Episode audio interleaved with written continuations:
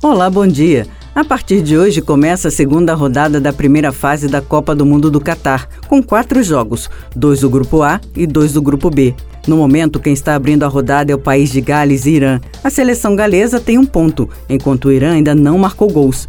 Por isso, a seleção iraniana precisa vencer hoje e, quem sabe, contar com a inspiração do atacante Taremi, que fez os dois gols contra a Inglaterra para ganhar do País de Gales e ainda sonhar com a classificação. No mesmo grupo B que tem País de Gales e Irã, estão Inglaterra e Estados Unidos, que entram em campo às quatro da tarde.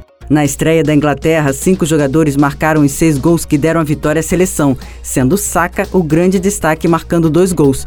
Ele inclusive foi eleito o melhor jogador em campo pela FIFA. Já os Estados Unidos apostam no atacante Timothy Weah e Christian Pulisic para comandarem a seleção. Pelo grupo A, Holanda e Equador estão em uma posição confortável, pois já garantiram três pontos por terem vencido seus respectivos jogos na primeira rodada do Mundial. Só que hoje é dia do tira-teima, já que quem vencer estará classificada para a próxima fase do Mundial. As duas seleções se enfrentam a uma da tarde. Pelo mesmo grupo de Holanda e Equador entram em campo Catar e Senegal às 10 da manhã. O Catar vem de uma derrota para o Equador por 2 a 0 e no jogo de hoje, o Senegal, atual campeão africano, é a seleção favorita, mesmo sem contar com o jogador Sadio Mané, que foi cortado por causa de uma lesão. Vamos acompanhar. Quer saber como foi o dia de hoje na Copa do Mundo do Catar? Então confira a resenha às quatro e meia da tarde com Pedro Paulo.